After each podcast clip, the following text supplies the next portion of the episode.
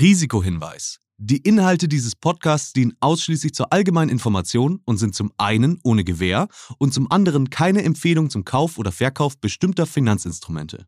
Es handelt sich hier nicht um Anlageberatung. Ihr entscheidet selber, was ihr macht.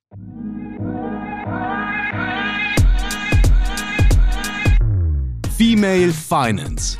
Der Podcast für finanzielle Unabhängigkeit von und mit Janine Ullmann. Willkommen euch bei Female Finance. Ich freue mich sehr, dass ihr auch diesmal wieder mit dabei seid. Und heute geht es bei uns um Unternehmertum und um weibliche Gründerinnen. Ich finde das ganze Thema sehr spannend. Ich beschäftige mich selbst auch damit, äh, bin auch Gesellschafterin und mir ist dadurch nochmal viel mehr bewusst geworden, dass Unternehmen meistens von Männern gegründet werden. An nicht mal ein Fünftel aller Unternehmen in Deutschland sind nämlich Frauen beteiligt. Wir wollen heute mal aufzeigen, woran das liegt und wie wir das vor allen Dingen ändern ändern können, denn die Gründung eines Unternehmens kann ein wirklich großer Schritt in Richtung Unabhängigkeit sein, finanziell, aber auch um die Möglichkeit zu haben, sich selbst zu verwirklichen. Also, warum bestehen Gründerteams so häufig aus Männern? Ist Selbstständigkeit für Frauen vielleicht abschreckend oder sind einfach die Strukturen für weibliche Gründerinnen noch nicht gut genug? Darüber spreche ich heute mit einer ganz großartigen Frau. Ich freue mich wirklich sehr, dass sie hier bei mir ist. Sie ist nämlich Unternehmerin. Sie ist Expertin für digitale Bildung und Gleichberechtigung. Sie hat dafür gesorgt, dass es eine Gesetzesänderung im Aktienrecht gibt und ihr Buch Das neue Land hat es nicht nur direkt in die Spiegel-Bestsellerliste geschafft, sondern sie hat dafür auch die Auszeichnung Unternehmerbuch des Jahres bekommen. Ich bin wirklich ein sehr großer Fan. Herzlich willkommen, Verena Pauster. Vielen Dank, liebe Janine. Was für eine Anmoderation. Ich freue mich wirklich so sehr, dass du hier mit dabei bist. Ähm, und nicht nur du bist dabei, sondern heute als Expertin haben wir noch dabei die Co-Founderin von Auxo Female Catalyst Fund und Gründerin des Female Business Angel Netzwerks Evangelistas. Es wird sein Bettine Schmitz und bei ihr klingen wir dann einfach, Verena, würde ich sagen, später mal durch. Ne? Das machen Aber zuerst mal zu dir. Ja, äh, zuerst mal zu dir, äh, liebe Verena. Du bist für mich, ähm, das kann ich jetzt hier einfach mal frei von der Leber weg so sagen, ein absolutes Vorbild. Ähm, ich muss sagen, dass ich seit der Pandemie dich noch viel mehr auf dem Schirm habe als davor schon. Äh, verfolge seitdem sehr, was du machst. Ähm, du hast nämlich Schulen geholfen bei der Digitalisierung. Ich finde, das ist eigentlich ein Job, den ich von der Politik erwartet hätte, ähm, zum einen. Und dann haben wir eine gemeinsame Freundin, äh, die Gründerin von West Wing, nämlich Delia Lechance. Und äh, auch ihr hast du sehr geholfen. Da geht es um die Änderung des Aktienrechts, was du da genau gemacht hast, was genau ähm, ja die Ungleichbehandlung zwischen Männern und Frauen angeht. Da werden wir gleich drüber sprechen. Aber zuerst mal meine obligatorische erste Frage. Für was hast du zuletzt über 100 Euro ausgegeben? Das war letztes Wochenende. Da waren mein Mann und ich mit Freunden essen. Und äh, wir haben nicht nur dieses Budget bei Weitem gesprengt, sondern auch meine Kapazität zu trinken. und äh, also hatte ich also sozusagen am Sonntag leere Taschen und einen äh, Schädel. Und einen Riesenkater. Aber dass man das auch Ein Riesenkater. Also ich weiß nicht, wann ich das letzte Mal so einen Kater hatte. Ich dachte, ich wäre jetzt irgendwie mal in so einem Alter, wo man das gelernt hat, aber leider nicht. Ich finde gut, dass das noch ist. Äh, ich, ich gönn mir das auch mal noch ein oder zweimal. Äh, ich wollte gerade sagen Absolut. im Monat, aber Absolut. wahrscheinlich leider nicht mehr, nicht mehr so wie früher. Aber gut, dass das noch möglich ist. Genau, am Tag. so und ähm, ich würde denken, dein größtes Investment ist sicherlich äh, das auch in dich selbst. Ähm, leider gründen Frauen allerdings nicht so häufig und deswegen habe ich hier mal wieder ähm, ein paar Fakten rausgesucht. Drei Fakten nämlich, die mich erstaunt haben. What the Fact? Was du noch nicht wusstest. Fakt 1. Nur 4% aller Startups in Deutschland werden alleine von Frauen gegründet. Das heißt also ohne männliche Mitgründer. Fakt 2. Von Frauen gegründete Startups haben weniger Chancen auf Investorengelder. Sie bekommen nämlich im Schnitt 18% weniger als Männer. Und Fakt 3. Frauen in Führungspositionen steigern den Unternehmensgewinn um 5 bis sogar zu 20 Prozent. Dieser Podcast wird euch präsentiert von Patreon. Und Patreon steht für finanzielle und kreative Unabhängigkeit. Die Membership-Plattform ermöglicht KünstlerInnen unterschiedlichster Genres frei und unabhängig zu arbeiten und dabei vorhersehbar und monatlich Geld zu verdienen. Aber wie funktioniert das eigentlich? Also passt auf, Patreon vernetzt Kreative mit ihren treuesten Fans. Die Community unterstützt dann ihre liebsten KünstlerInnen bei den Projekten, die ihnen am Herzen liegen. Und dafür stehen sie dann in direktem Kontakt zu ihren KünstlerInnen und bekommen exklusive Inhalte. Hier können nämlich die KünstlerInnen neue Ideen testen und vorab wertvolle Insights sammeln. Für mehr Community, mehr Kreativität und mehr Unabhängigkeit. Seit 2013 haben Kreative über 2 Milliarden US-Dollar über ihre Patreon-Seiten verdient. Das ist ein virtuelles Zuhause für die treuesten Fans und das ist vor allen Dingen auch kreative Freiheit. Ein vorhersehbares monatliches Einkommen, um die Zukunft zu planen und finanziell unabhängig zu sein. Und ähm, Verena, da sind wir auch direkt wieder bei dir. Du sagst nämlich auch ganz klar, Frauen machen Unternehmen besser. Warum ist das so? Also erstmal ist das so, weil die Fakten das sagen. Und das finde ich auch die wichtigste Aussage, dass äh, Studien und nicht irgendwelche Wald- und Wiesenstudien, sondern große Studien, ob von McKinsey oder Harvard in Auftrag gegeben, sagen, dass wenn Frauen Unternehmen gründen oder führen, wie du eben gesagt hast, dann ist der Gewinn höher, dann ist die Mitarbeiterzufriedenheit höher, dann ist das Umsatzwachstum höher. Und diese Zahlen, finde ich, sollten wir sprechen lassen und nicht so sehr so Attribute, die Frauen zugeschrieben werden aus, ach, die sind irgendwie so nett zu den Mitarbeitern und da wird dann auch so gut kommuniziert und die bringen auch immer Obstkörbe oder frisch gebackenen Kuchen oder so mit, ja. weil das sind weiche Faktoren, die ich auch total wichtig finde. Also ich liebe äh, gute Unternehmenskulturen und die hängen eben auch damit zusammen, wer oben ist und wie er es macht oder sie. Aber die Fakten sind mir wichtig, dass es eben nicht so nice to have ist, Frauen ganz oben zu haben, sondern ein Business Case. Aber wenn die Fakten doch so für sich sprechen, warum sind denn da so wenig Frauen? Woran liegt's?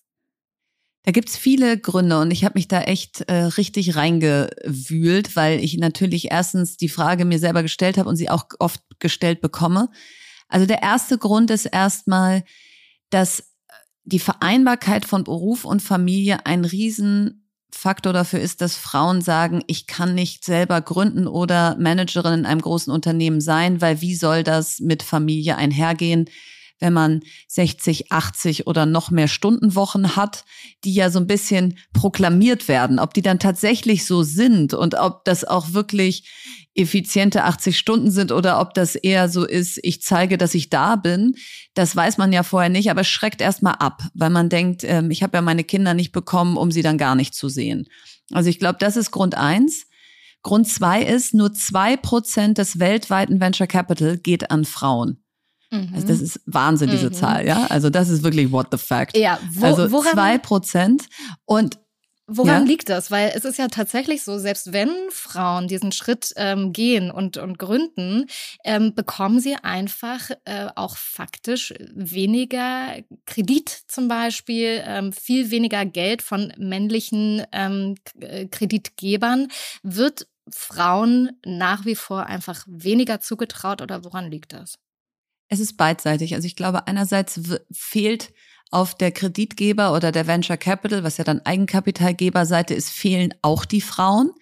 Das heißt, wenn du keine weiblichen Partnerinnen bei den Fonds hast oder keine weiblichen Managerinnen in den Banken, die die Kredite vergeben, dann werden Männer sozusagen unconsciously, also unbewusst bevorzugt. Das ist das eine. Und das andere ist aber auch, dass Frauen nicht in das Schema so passen, wie es einfach männlich geprägt sich ergeben hat. Und das sieht vor, dass du eben, wenn du zur Bank gehst oder zum Venture Capital Geber, mit großen Wachstumsraten kommst, mit Ausblick auf schnellen Gewinn, mit einer ganz klaren Vision, ähm, heute in zwölf Monaten stehen wir da und da und machen das und das. Und das finden Frauen manchmal so ein bisschen unlauter, so in die Glaskugel zu gucken und dann da so Mondzahlen in einen Businessplan zu schreiben. Mhm. Und dann schreiben sie es eben sehr ehrlich und vielleicht näher an der Realität. Das sieht dann aber nicht so beeindruckend aus. Und folglich sagt eine Bank, puh, wenn ihr erst in vier Jahren Geld verdient oder erst in drei Jahren den ersten Umsatz macht, dann ist uns der Kredit zu risikobehaftet. Mhm. Interessant. Also ähm, zu deinen äh, Tipps für eine erfolgreiche Gründung kommen wir ganz zum Schluss dann auch nochmal. Ähm, da bin ich dann auch sehr gespannt, gerade wenn du eben über diesen Punkt sprichst, dass wir Frauen vielleicht manchmal ein bisschen zu ehrlich sind äh, oder mit den Zahlen umgehen und Männer möglicherweise auch manchmal ein bisschen mehr auf dicke Hose machen. Ähm, warum und wann wurde dir klar, dass du gründen möchtest? Also den Wunsch hatte ich, glaube ich, schon sehr früh, weil beide meine Eltern Unternehmer und Unternehmerinnen sind und ich das einfach von klein auf mitbekommen habe. Aber es war jetzt nicht so, dass ich mit zehn Jahren gesagt habe, oh, ich möchte Unternehmerin werden. Das war ja ein völlig abstrakter Begriff. Aber ich wollte Selbstbestimmung über mein Leben haben. Ich wollte die Freiheit haben zu machen, ähm, was mir einfällt, also so ein bisschen Pipi Langstrumpf mäßig mhm. aus, wie backst du dir die Welt, wie sie dir gefällt. Und das ist dann so in meinen Teenagerjahren auch wieder so ein bisschen in den Hintergrund gerückt. Da habe ich mich erstmal mit völlig anderen Sachen beschäftigt. Aber es war immer so, der Traum, wenn ich jemals eine Idee haben würde, die groß genug ist, dass es klappen könnte, dann wäre das schon einfach das Coolste, was man machen kann. Ja, und ganz viele haben ja diesen Traum, ganz viele Frauen haben ähm, diesen Traum. Wovor hattest du denn vielleicht auch vorher Angst, ähm, als es so um die erste Gründung ging? Also erstmal hast du überhaupt eine Idee, die gut genug ist, um zu springen, weil die Idee ist zwar eigentlich nicht das Wichtigste, das Wichtigste ist dann die Umsetzung danach und das Team und das Geld und so weiter, aber wenn die Idee schon nicht hält und wenn die noch nicht äh, einen so richtig selber begeistert, dann, dann kannst du dir den Rest eben auch schwer vorstellen. Also ich hatte Angst, dass ich nie eine richtig tolle Idee haben würde. Ich hatte Angst, dass wenn ich sie dann hab und springe, dass ich dann keinen Erfolg habe, dass es nicht klappt, dass das Geld von Investoren oder von der Bank weg ist und ich dann irgendwann vor denen stehe und sage, sorry, ich habe es nicht hingekriegt. Und ich hatte Angst, dass ich mir meinen Karriereweg, wenn du so willst, verbaue, weil ich eigentlich einen guten Abschluss gemacht hatte in St. Gallen, Betriebswirtschaft studiert, dann bei einem DAX-Konzern angefangen hatte und es hatte so einen vermeintlich roten Faden alles. Mhm. Und ich dachte, wenn du jetzt so eine Gründung in Sand setzt, dann bist du danach vielleicht nicht mehr vermittelbar. Das finde ich äh, echt spannend, dass du das ansprichst, weil ich, das wäre auch meine äh, größte Angst wahrscheinlich, was dann danach passiert. Aber was würde denn passieren? Angenommen, es ist so, man hat es versucht, man ist gesprungen, man hat es in den Sand gesetzt. Was ist das Schlimmste, was einem passieren kann? Na, das Gute ist, dass ich es erlebt habe. Also kann ich sehr authentisch ja. darüber berichten, was dann passiert. Ich bin nämlich aus dem äh, Konzern rausgegangen, habe mich selbstständig gemacht mit einer Idee einer Franchise-Kette für Salatbars, wenn du so willst, ähm, die es deutschlandweit geben sollte. Das Ganze war 2004 und bin sozusagen gesprungen mhm. und habe das dann ein Jahr gemacht und äh, um es hier ein bisschen abzukürzen, es war nicht erfolgreich. Man kann es in meinem Buch ausführlicher nachlesen.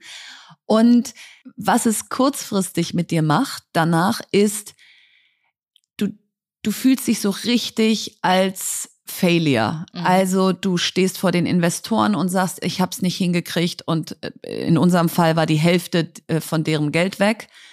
Du stehst vor deiner Familie und sagst, ähm, du musst dich zwar vor denen nicht rechtfertigen, aber du bist so ein bisschen, du hast so ein bisschen das Gefühl, du hast die Erwartungen enttäuscht.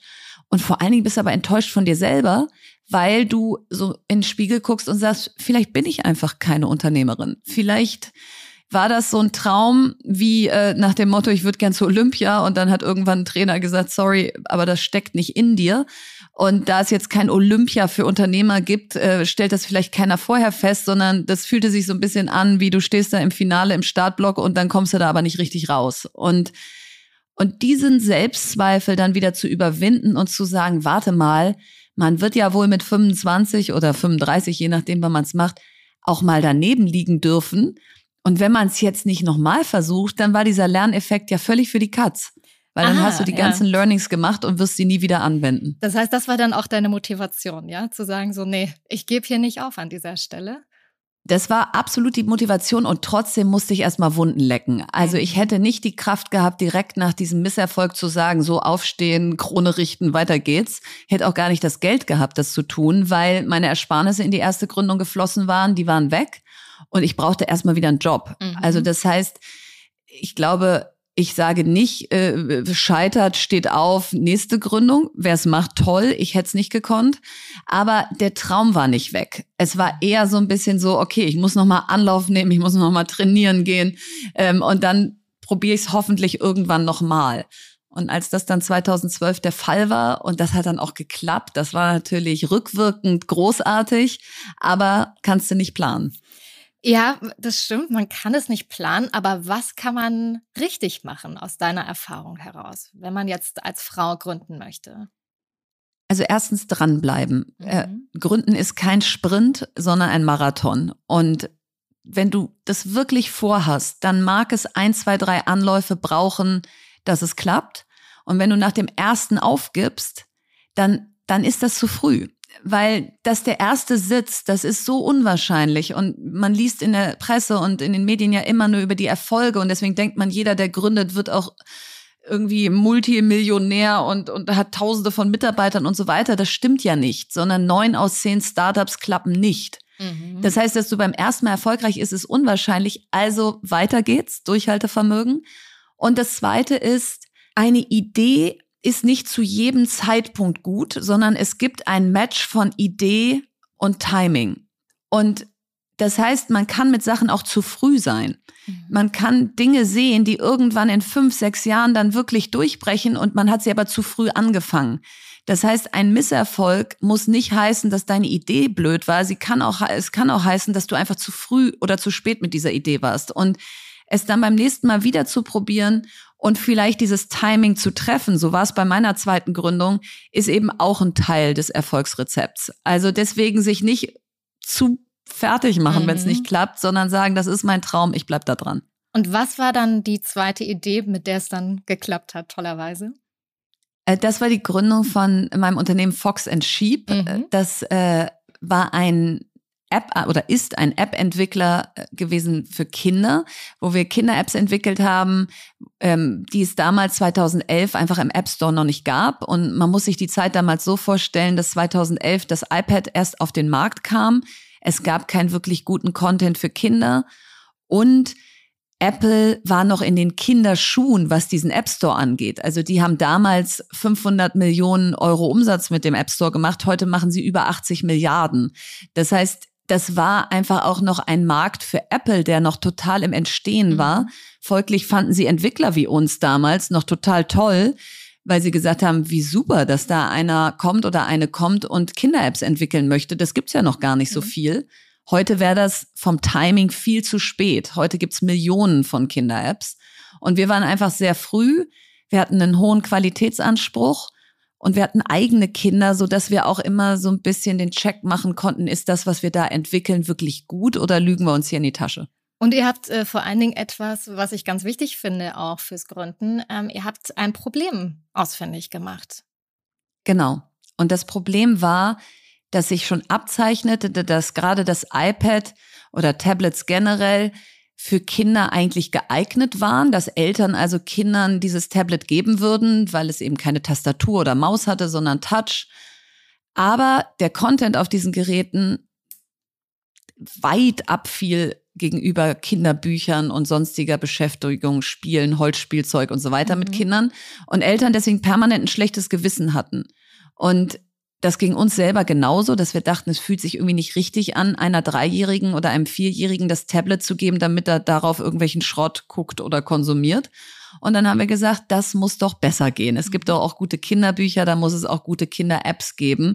Und das war unsere Marktlücke, dass wir mehr Geld in Grafiken investiert haben, schönere Animationen, keine Werbung, keine In-App-Käufe, abgeschlossene Units, dass man also so nach 15 Minuten auch fertig war mit der App und nicht stundenlang da saß. Und das, glaube ich, hat einfach einen Nerv getroffen und so sind wir über 40 Millionen Downloads groß geworden. Unglaublich toll. Das heißt also, wenn man äh, gründen möchte, man sollte ein Problem erkennen. Also was braucht es tatsächlich? Wo kann man ein Problem lösen? Ja. Was braucht es dafür? Und ähm, ich habe jetzt nochmal von dir auch mitgenommen, das richtige Timing ist eben auch sehr, sehr wichtig.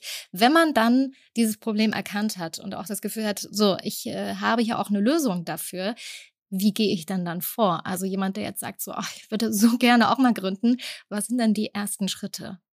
Also der erste Schritt ist sicherlich, ich nenne es mal Businessplan, das muss aber gar nicht so hochtrabend sein, dass man einfach mal zu Papier bringt, zu digitalem Papier oder analogen, was einem lieber ist. Was habe ich vor und wie rechnet sich das? Also wenn ich ein Produkt produziere, was kosten die ersten Prototypen? Wo produziere ich das? Wie verschiffe ich oder verschicke ich das von da hierher? Ähm, also alle Kosten entlang der Wertschöpfungskette dass ich einfach mal ein Gefühl dafür habe, was habe ich überhaupt für einen Kapitalbedarf? Brauche ich eine Million Euro zum Start, weil ich es sonst woher holen muss oder dafür extra erstmal Maschinen angefertigt werden müssen, um es zu produzieren? Oder ist es wie in unserem Fall ein digitales Gut und ich brauche dafür Softwareprogrammierer und was kosten die denn? Also erstmal so, das einmal eins ist, was habe ich für einen Kapitalbedarf? Wie rechnet sich das? Und was muss ich eigentlich Investoren oder einer Bank sagen? Und das zweite ist dann, mache ich es alleine oder mache ich es im Team? Ja. Auch wichtig, denn das hängt auch ein bisschen davon ab, was ist deine Kompetenz. Also ich war BWLerin und ich brauchte auf jeden Fall auch Tech-Kompetenz in meinem Team. Bin ich Techie und habe eine digitale Idee, komme ich vielleicht auch bis zum Prototyp erstmal alleine und hole mir dann jemanden für Vermarktung und so dazu. Also das ist so die zweite große Frage. Wie trete ich dann als Team an? Und vor allen so, Dingen, wie verteilt ist, man sich da auch? Ne? Also äh, nicht nur inhaltlich, sondern auch genau. ähm, ist man gleichwertig beteiligt zum Beispiel? Ähm, wie entscheidest du das? Also tatsächlich je genau. nachdem, genau. wie viel jemand mit einbringt oder äh, was sind die Kriterien für dich? Ja, also das ist ein ganz wichtiges Thema, dass man diese, diese Ehe, wenn ich es mal so bezeichne, die man da eingeht als Co-Gründer, dass man die auch wie eine Ehe prüft. Und zwar emotional wie auch rational. Emotional muss man wirklich, wirklich Lust aufeinander haben. Und man muss das Gefühl haben, wenn wir jetzt hier zehn Jahre unseres Lebens zusammen verbringen, dann ist das ein Geschenk und nicht täglicher Frust. Und die rationale Ebene ist, zu welchen Konditionen machen wir das? Kriegen wir beide 50 Prozent? Wie viel Gehalt zahlen wir uns? Was ist, wenn wir kein Geld mehr haben? Schießen wir dann nach? Können überhaupt beide nachschießen oder hat der eine gar keine Rücklagen? Also all das muss auf den Tisch, bevor man gründet, denn es holt dich sowieso ein.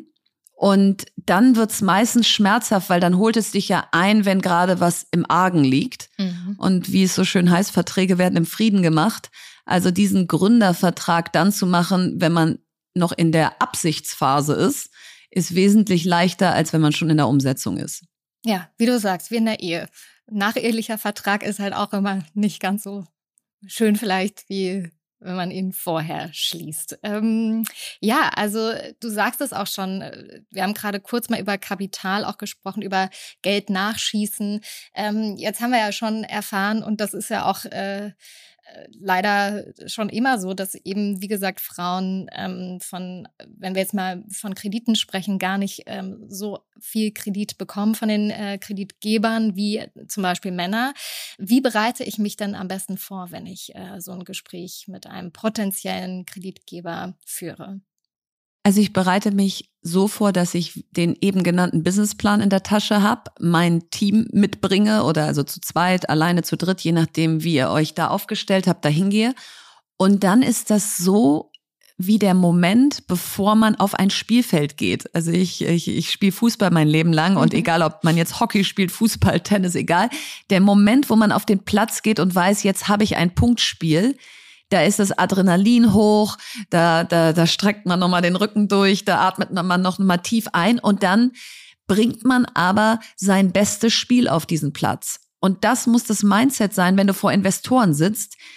Du hast nur eine Chance pro Investor und es gibt nur eine Chance, einen ersten Eindruck zu machen. Und wenn der zögerlich ist, wenn der Zweifel enthält, wenn man die Zweifel, die man hat, vielleicht auch so ein bisschen ausbreitet aus. Wir wissen ja selber noch nicht, ob es klappt, aber wir sind heute schon mal hier, um bei Ihnen vorzufühlen. Dann ist das ein anderes Gespräch als Guten Tag, wir sprechen aktuell mit fünf verschiedenen Investoren. Schön, dass Sie Zeit für uns haben. Wir würden gerne die nächsten 45 Minuten nutzen, um Sie von unserem Konzept zu überzeugen. Mhm. Und das ist wichtig, dass man nicht denkt, komm, da gehe ich mal hin da kann ich ja mal schauen, wie es läuft, sondern nee, da gehe ich hin, um zu gewinnen. Mhm. Und das spürt der Gegenüber. Und wie gehe ich aber mit ähm, systematischer Benachteiligung um als Frau? Ich kann ja erstmal wenig tun in dem Moment. Also wenn ich merke, ich komme da rein und mein Gesprächspartner nimmt mich nicht für voll oder wertet mich verbal oder mit Blicken ab, dann habe ich in dem Moment keine Chance, das zu drehen, außer es selber nicht mir sehr, zu sehr zu Herzen zu nehmen. Und, und das ist schwierig, aber ich glaube, wenn man in dem Moment aus dem Kopf alles verdrängt, was nicht mit diesen 45 Minuten Pitch, die man da jetzt vorhat, zu tun hat, dann wirst du dich im Nachhinein ärgern, dass er gesagt hat, oh, wie nett, hier kommen ja zwei nette Mädchen jetzt rein oder so. Und denkst du im Nachhinein so, boah, mhm. was war denn das für ein blöder Satz? Aber du darfst dich in dem Moment davon nicht beeinträchtigen lassen. Denn dann wird es genau eben nicht dein bestes Spiel. Und ich glaube, das ist die Benachteiligung, die Frauen immer noch haben, dass sie eigentlich extra gut oder noch besser sein müssen als die Männer, um das gleiche Ergebnis zu erzielen. Und das ist unfair und deswegen haben wir diesen Podcast und deswegen mhm. treten wir alle dafür an, das besser zu machen, aber in dem Moment nicht davon aus dem Tritt bringen lassen. Das ist aus meiner Sicht wichtig.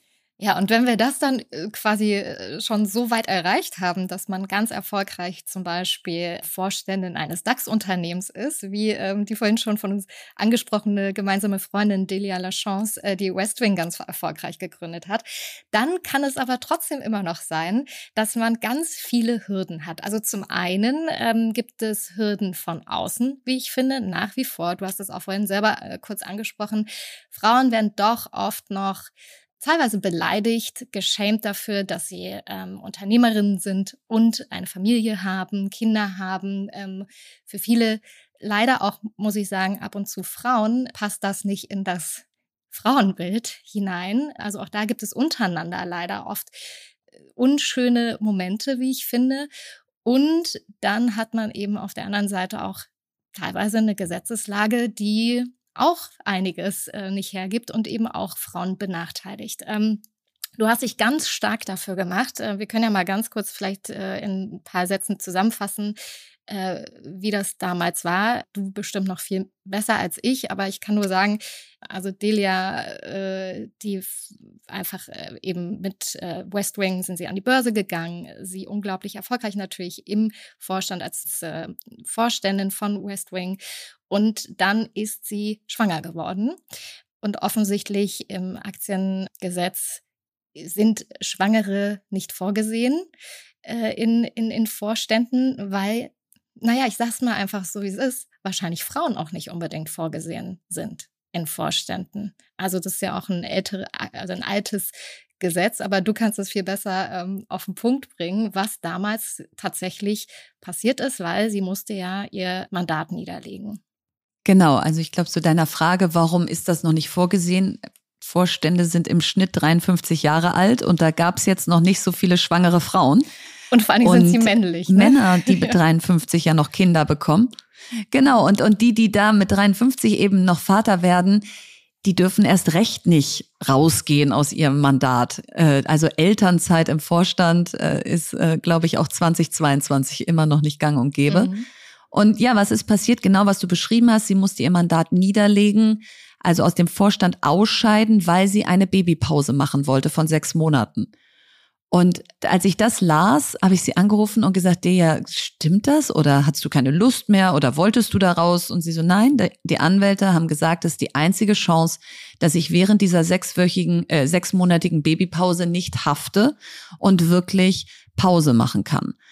Und das habe ich auf LinkedIn veröffentlicht und dann kam nicht nur viel Zuspruch, sondern vor allen Dingen viele Kommentare von Juristen, ich bin BWLerin, die gesagt haben, ja, das ist ein Missstand das sieht das Aktienrecht nicht vor und das muss dringend geändert werden. Und das hat mich bestärkt zu sagen, super, dann suche ich mir doch mal drei Frauen und drei Männer äh, aus diesen Juristen und Juristinnen aus und forme mit denen einen gemeinnützigen Verein und wir versuchen mal das Aktienrecht zu ändern. Und das war am Anfang natürlich ganz schön naiv, weil ich gar nicht wusste, was das eigentlich alles bedeutet, äh, ein, das Aktienrecht zu ändern und wie, wie kleinteilig und mühsam das auch ist. Aber dadurch, dass wir ja nicht wussten, dass wir gegen Goliath kämpfen, haben wir einfach erstmal losgekämpft.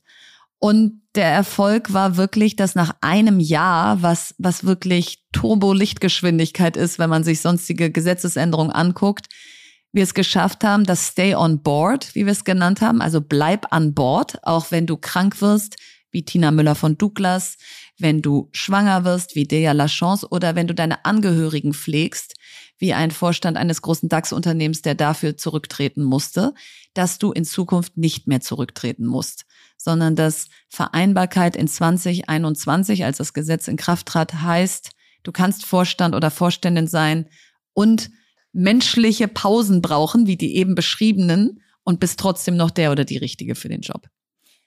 Also ich habe das, äh, ich habe euch sehr stark äh, zu applaudiert, als ich dann äh, irgendwann gehört habe, dass das Aktienrecht jetzt tatsächlich äh, dadurch durch deine oder eure Initiative durch Soundboard geändert wurde. Das ist großartig, was ihr da geschafft habt. Ähm, umso schöner, dass wir hier wirklich äh, auch reden können und du auch deine Erfahrungen mit uns teilst, ähm, deine eigenen Gründerinnen-Erfahrungen. Und es gibt eine Frau, äh, die also unsere Expertin hier für, für unsere Folge, ähm, die sich auch sehr stark auf Gründerinnen fokussiert und ähm, die Vielfalt und auch Gleichberechtigung ähm, in der Investmentwelt vorantreibt. Und äh, ja, ich, wir klingeln mal durch, würde ich sagen. Bei ihr, Bettine Schmitz ist das nämlich. Wir rufen sie mal eben an.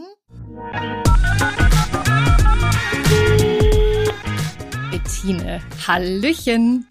Hallo. Hallo. Ich sag sofort auch Tine zu dir. Sehr gerne, bitte.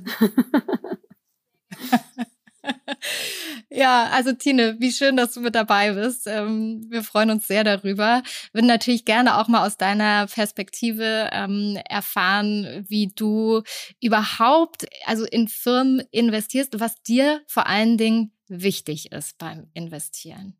Genau, also dazu erstmal schön, dass ich da sein kann. Toll, Verena, dich hier zu hören. Ähm, du bist ein großes Role Model für alle. Ja, hallo Tine. Und, ähm, da kommen wir wahrscheinlich auch gleich nochmal zu, wie wichtig das ist. Und auch, dass du dich so ehrlich zeigst, auch ähm, bezüglich Eskapaden vom letzten Wochenende. Ähm, also ähm, genau, also aber zu auf deine Frage zurückkommen.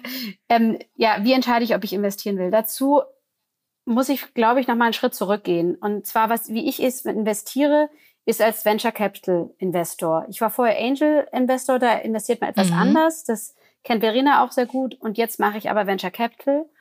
Und ich bin da immer sehr ähm, offen drüber. Darf ich dich da direkt mal dazu fragen? Ja. Ich muss dich da direkt mal was zu fragen, Tine. Also, ja. für jetzt vielleicht auch mich als äh, so nicht ganz so Expertin oder Laie in dem Fall, äh, was ist genau, also zum einen, ihr kennt euch ja auch, ne, Verena und du, weil ähm, Tine, du hast auch investiert bei Verena, das können wir auch gleich mal besprechen. Und äh, aber wichtig, was ist genau, was bedeutet Venture Capital, was bedeutet Angel, also Investment? Ja, sehr gerne. Erstmal, Verena hat bei mir investiert. also andersrum. Ach so, so. vielleicht gründet Verena noch mal. Sorry, aber sehr, vielleicht sehr gründe ich bald mal wieder was. Und dann kannst du ja mal wieder bei mir investieren. also genau, sehr gerne sage ich da was zu, weil das ist eine der großen, ähm, glaube ich, auch oft Missverständnisse, die es auf Seiten der Gründerinnen gibt. Ähm, die wir sehr oft erklären müssen. Und das ist auch mein häufigster Absagegrund, warum wir Themen absagen. So, ich fange mal an bei den Angels.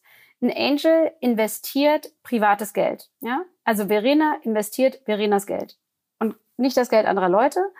Ähm, mhm. Und kann deswegen sehr frei entscheiden, wie schnell sie das Geld zurückhaben will, welches Risiko damit, sie damit nehmen möchte und wie viel Rendite sie sich erwartet. Ja? Das ist, wenn man Angel ist, deswegen mhm. ist Angel so sein so toll, weil man wirklich sehr viel Freiheit hat ähm, und sich an nichts halten muss. Als Venture Capital Investor hat man gängigerweise sehr starke Rahmen, in deren man in, in, in, in dem ja, Framework man nur investieren kann. Und aber ein sehr gängiger Venture Capital Rahmen, der leider zu oft nicht verstanden wird, ist, dass Venture Capital ist praktisch systematisches Hochrisikoinvestment. Das heißt, Venture Capital Unternehmen investieren gängigerweise in ein etwas größeres Portfolio, ähm, so ja, 20 plus Unternehmen in der ganz klaren mhm. Voraussicht, dass davon sehr, sehr viele gar nichts werden. Ähm, und man geht aber mit ziemlich hohen Beträgen ins Risiko, mit der Annahme, dass es über das ganze Portfolio rüber eine sehr gute Rendite geben wird. Wenn jetzt aber sehr viele Firmen nichts werden, ah ja. also, dann müssen andere Firmen, Firmen umso besser performen. Ja, das ist so ein ganz großer Unterschied. Ich verstehe das ein bisschen so wie das Prinzip ähm, quasi ETFs, so ähnlich. Kann man das äh, so damit ähnlich vergleichen? Es ist ein bisschen wie ein ETF im Sinne davon, dass es ein Portfolio ist. Allerdings hast du beim Venture Capital, weil es ein höheres Risiko hat, du hast halt komplettes Ausfallrisiko, was du bei den wenigsten, wenigsten Aktien hast. Mhm. Ähm, hast du einen viel größeren Risikoausschlag. Das heißt aber, dass die Rendite, die ich von den Sachen, die gut laufen, bekomme, muss viel höher sein als bei einem, gängig, als bei einem mhm. gängigen Börsenpaket. Ja? Ähm, deswegen komme ich auf den wichtigen Punkt, auf die Frage, in was investiere ich? Ich investiere ausschließlich in Themen, bei denen ich, und das hört sich jetzt nach einer absurden Zahl an, dass irgendwo die Chance sehe, auch wenn sie gering ist, dass ich verdreißigfachen kann. Ja, also, dass ich aus 100.000 Euro mhm. drei Millionen mache innerhalb von knapp über einer Handvoll von Jahren. Ja, und das bedeutet, dass ich als und wie findest du diese Unternehmen? Das macht jeder Venture Capital Investor anders. Bei uns ist es so, dass wir mittlerweile für sehr viele weibliche Gründerinnen so der erste, der erste, ich nenne es immer Port of Call auf Englisch, also so die erste Anlaufstelle sind. Deswegen, wir kriegen Unmengen von Pitch Decks zugeschickt. Also ich kann mal sagen, im letzten sechs, in, seit August haben wir über 1000 Firmen uns angeschaut. Und wir gucken da drauf, wir gucken uns den Markt schnell an und sagen, das könnte was sein, das könnte nix sein. Ähm, wir kriegen diese Decks entweder, also wir nennen das immer die Decks, die, das sind die, ähm, die Pitch-Decks, ne? also die, die Unterlagen, Bewerbungsunterlagen, mhm. genau. Präsentation. Ähm, ich habe leider ja. ganz viel englischen Lingo, weil ich habe ganz lange in England gelebt. Und wir bekommen die Präsentation entweder direkt von den Gründern oder ganz stark von unseren Investoren. Verena hat uns auch schon öfters was geschickt. Ähm, wir arbeiten auch sehr eng mit anderen Venture Capital Investoren zusammen, die es sehr stark sehen, gerade bei den weiblichen Gründerinnen, die sich bei sich ihnen melden, dass sie sagen, sie wollen mehr Frauen in ihrem Shareholder-Kreis haben, weil es ihnen alles zu männlich ist. Jetzt ähm, bist du ja auch jemand, also was ihr ja auch macht, ihr investiert also in, in Unternehmen, die mindestens eine weibliche Gründerin dabei haben. Genau. Also das ist ja, so habe ich das verstanden, auch so ein bisschen eure ähm, Voraussetzung an die äh, Gründer und Gründerinnen. Ähm, mhm. Und also jetzt ist es ja auch so toll, dass wir dich hier haben, weil wenn ich jetzt eine Gründerin bin, ähm, wie sollte ich am besten bei dir so ein Pitch-Deck äh, kreieren? Was äh, würde mich sozusagen, wenn du sagst 1000 seit August, ja, was, wie schaffe ich es denn, dass ich ganz oben liege? Ähm, man schafft es am besten, indem man in der Unterlage, die man schickt, ganz klar darstellt, die Themen, die mir und allen VCs wichtig sind. Das sind immer die gleichen. Ähm, VC heißt Venture Capital. Ne? Venture Capital, sorry, Entschuldigung. Also äh, Frühphaseninvestoren. ähm, und das ist auch allen Angels wichtiger. Mhm. Äh, Verena, äh, gesagt gerne Bescheid, falls, falls ich etwas sage, was dir äh, aufstößt. Ähm, ich will als nee, erstes sehen, dass der Markt richtig spannend ist. Und da würde ich auch auf ein Thema wiederkommen, wo ähm, das äh, Verena erwähnt hat, was mir fast am wichtigsten ist, ist Timing. Ist der Markt für das, was die im mhm. Breiten machen wollen, bereit? Ähm, Wettbewerb. Da gibt's diese mhm. Stichwörter, das ist auch wieder Venture Capital Lingo, Red Ocean oder Blue Ocean. Also ein Red Ocean ist, wo es schon ganz, ganz, ganz, ganz viele Anbieter gibt. Blue Ocean ist, was noch frisch ist. Also wenn ich einen Markt sehe, ah. genau was Verena beschrieben hat. Das Timing ist richtig, weil es gibt auf einmal die technische Infrastruktur, die ganzen Handys, die Apps etc., äh, die ähm, iPads etc. Und es gibt auch nicht viel Angebot. Ist ein super Markt. Also das ist praktisch das Marktthema abgehakt. Das möchte ich sehen und dass da das Potenzial ist, dass ich mhm. eine riesig große Firma da rausholen kann. Und da so Preta Popter, ich möchte sehen, dass ein, eine Gründerin innerhalb von wenigen Jahren auf mehrere hundert Millionen Enterprise Value, also Firmenwert, wachsen kann. Ähm, und ähm, das ist praktisch die Marktfrage. Und dann das Aller, Allerwichtigste ist das Team. Also können die alles, was sie brauchen, um diese ersten Schritte zu gehen? Und am liebsten sehe ich gerade, weil ich ja ganz, ganz früh investiere, dass die ganz schnell testen. Und Verena, das habt ihr sicherlich auch getan ähm, testen, testen, testen. Und ich möchte sehen, und ja. das sind, also anders formuliert, ganz viel, ganz klein, ganz schnell scheitern. und ähm, ich möchte sehen, dass sie eine gute Mechanik ah, ja. vorzeigen zu testen. Das heißt, was, was meinst du genau mit testen? Ja, also testen meine ich, ähm, was für ein Produkt baue ich, um diesen Markt anzugehen. Ja? Ganz oft sehe ich vor allem bei Gründerinnen, ist die Idee leider ein bisschen zu weit im, im Vordergrund, weil mir ist der Markt wichtiger als die eigentliche Idee, weil die Idee wird sich verändern. Und deswegen muss man die Idee testen, mhm.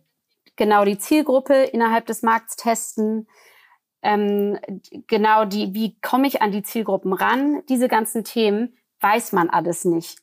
Und jeder, der sagt, er weiß schon von Anfang an, wie er in den Markt geht, mit welchem Produkt, dem würde ich nicht ganz glauben. Und Verena, ähm, jetzt haben wir dich ja auch hier. Also wie hast du es denn gemacht? Wie hast du getestet? Also im, im App-Bereich ist natürlich Testen fantastisch möglich, ja, weil du baust eben noch nicht die fertige App und dann tust du sie in App Store und dann hoffst du, dass sie jemand mag, sondern du baust sogenannte Click-Dummies. Also du, du baust die einzelnen Bilder der App und tust die so hintereinander wie so ein Daumenkino und zeigst die dann sehr früh Kindern und sagst, hier, guck mal, wir haben eine, eine Bauernhof-App oder ähm, eine Tierdoktor-App gebaut. Klick dich doch da mal durch und sag, wie, die, uns, wie sie dir gefällt. Und dann siehst du eben sehr schnell, wo das Kind ähm, nicht versteht, was wir von ihm wollen, wo es sagt, vor dem Tier habe ich Angst wo es sagt, äh, warum sind hier so viele Knöpfe, was soll ich damit machen? Oder wo es einfach ratlos vorm Bildschirm sitzt und du beobachtest es ja dabei und denkst, okay, also wenn, wenn das jetzt gar nicht weiß, wie es weitergeht, dann scheinen wir ja hier noch keinen guten Job gemacht zu haben. Und, und dieses Testen ist natürlich mit digitalen Produkten viel, viel leichter, weil in der haptischen Welt müsstest du also den Sportschuh so bauen und so bauen und so und das ist alles viel teurer und langsamer. Aber trotzdem, genau was Tine sagt, auch in der analog-haptischen Welt ist das Testen und frühzeitige Einholen von Feedback von potenziellen Kunden das Wichtigste. Mhm. Und, und viele Gründer und Gründerinnen machen den Fehler, dass sie zu lange im Elfenbeinturm sitzen bleiben und sich über theoretische Annahmen den Kopf zerbrechen, statt einfach mal raus zum Kunden zu gehen und zu fragen, würdest du das kaufen? Tine, was würdest du sagen, ähm, wenn du so viele Pitch-Decks bekommst? Was sind die, wo wir jetzt über Fehler gerade schon sprechen, die äh, größten Fehler, die man wirklich ganz einfach vermeiden kann? Ich würde jetzt noch mal gar nicht über das Pitch-Deck reden in der Hinsicht. Ähm, es gibt, für mich mhm. gibt es den größten Kardinalfehler, den man machen kann als Gründerin. Das ist, wenn man sich mit seinem Mitgründer zusammentut, ähm, eine Sache nicht zu implementieren und die heißt Vesting. Ähm, und das ist eine Vereinbarung, dass was passiert, wenn einer der Gründer aussteigt. Weil wir sehen leider sehr, sehr viele Firmen, ah, ja, okay. wo einmal am Anfang ein halbes Jahr wer dabei ist, dann rausgegangen ist und seine Anteile behalten hat. Ja, also wer gründet und das Wort mhm. Vesting nicht kennt, muss es unbedingt nachgucken. Das sage ich an jeder Gelegenheit, die ich bekomme, weil es so mhm. wahnsinnig wichtig ist. Ähm, der andere, das andere mhm. Punkt ist ganz ähnlich, ist zu früh zu billig zu zu niedrigen ähm, ähm, Bewertungen Angel mit reinnehmen. Wir sehen leider sehr viele Firmen, die für uns nicht investierbar sind, weil sie einem ganz frühen Angel 25 Prozent abgegeben haben, 20 Prozent abgegeben haben. Dann ist ja. man für den Venture Capital Bereich kaputt gemacht, leider. Weil du natürlich, Tine, auch äh, invest so investierst, dass natürlich auch möglichst äh, viel Rendite dabei rauskommt. Oder warum? Nee, das liegt daran, und das ist eine der schönen Sachen am Venture Capital. Also der wirklich, eigentlich ist es das Schönste am Venture Capital. Venture Capital, die Deals funktionieren nur, wenn alle gewinnen. Die Gründer müssen, weil die Gründer lang genug mhm. incentiviert bleiben müssen, weil alle Investoren die ganze Zeit immer irgendwas zustimmen müssen. Man ist wie so eine große Familie.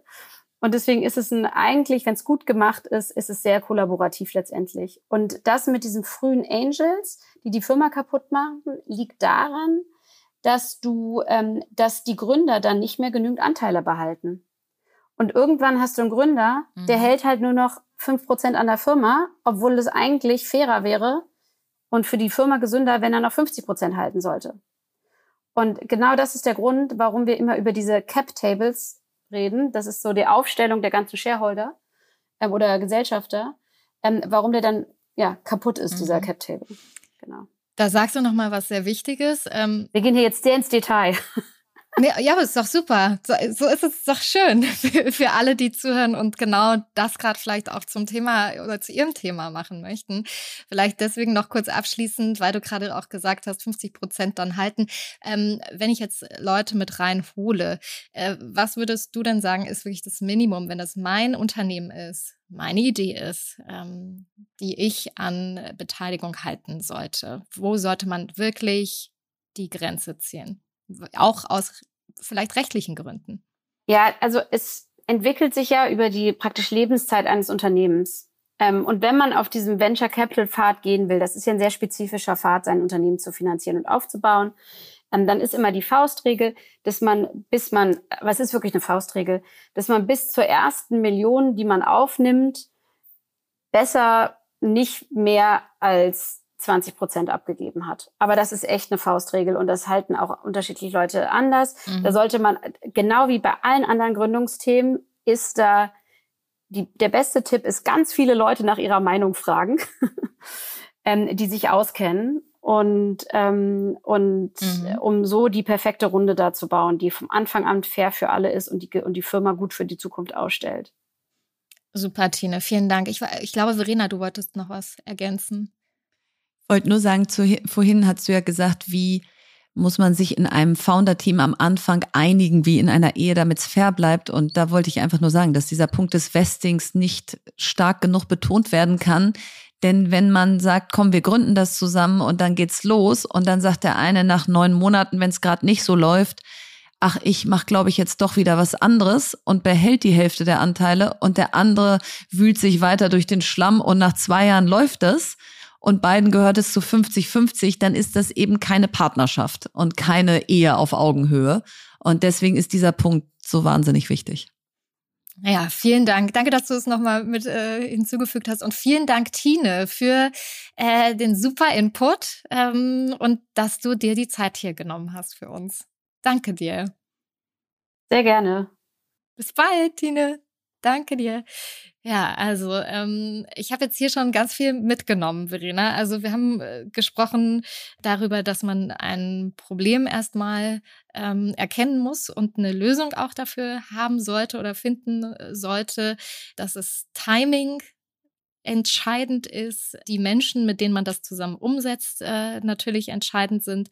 Ähm, und dann eben die Punkte, die sich daraus ergeben, dass man auch mit, äh, mit starken Schultern, mit gestellter Brust äh, vor Investoren und Kreditgebern äh, sitzt. Und da sind wir nochmal ein ganz kleines Wissen bei dem Punkt, den wir ganz am Anfang hatten, nämlich warum vielleicht dann auch Frauen sich eher ein bisschen zu ehrlich, äh, zu deutlich an den ähm, konkreten Zahlen aufhalten, ähm, dass das möglicherweise ein großer Unterschied sein könnte äh, zwischen Frauen und Männern.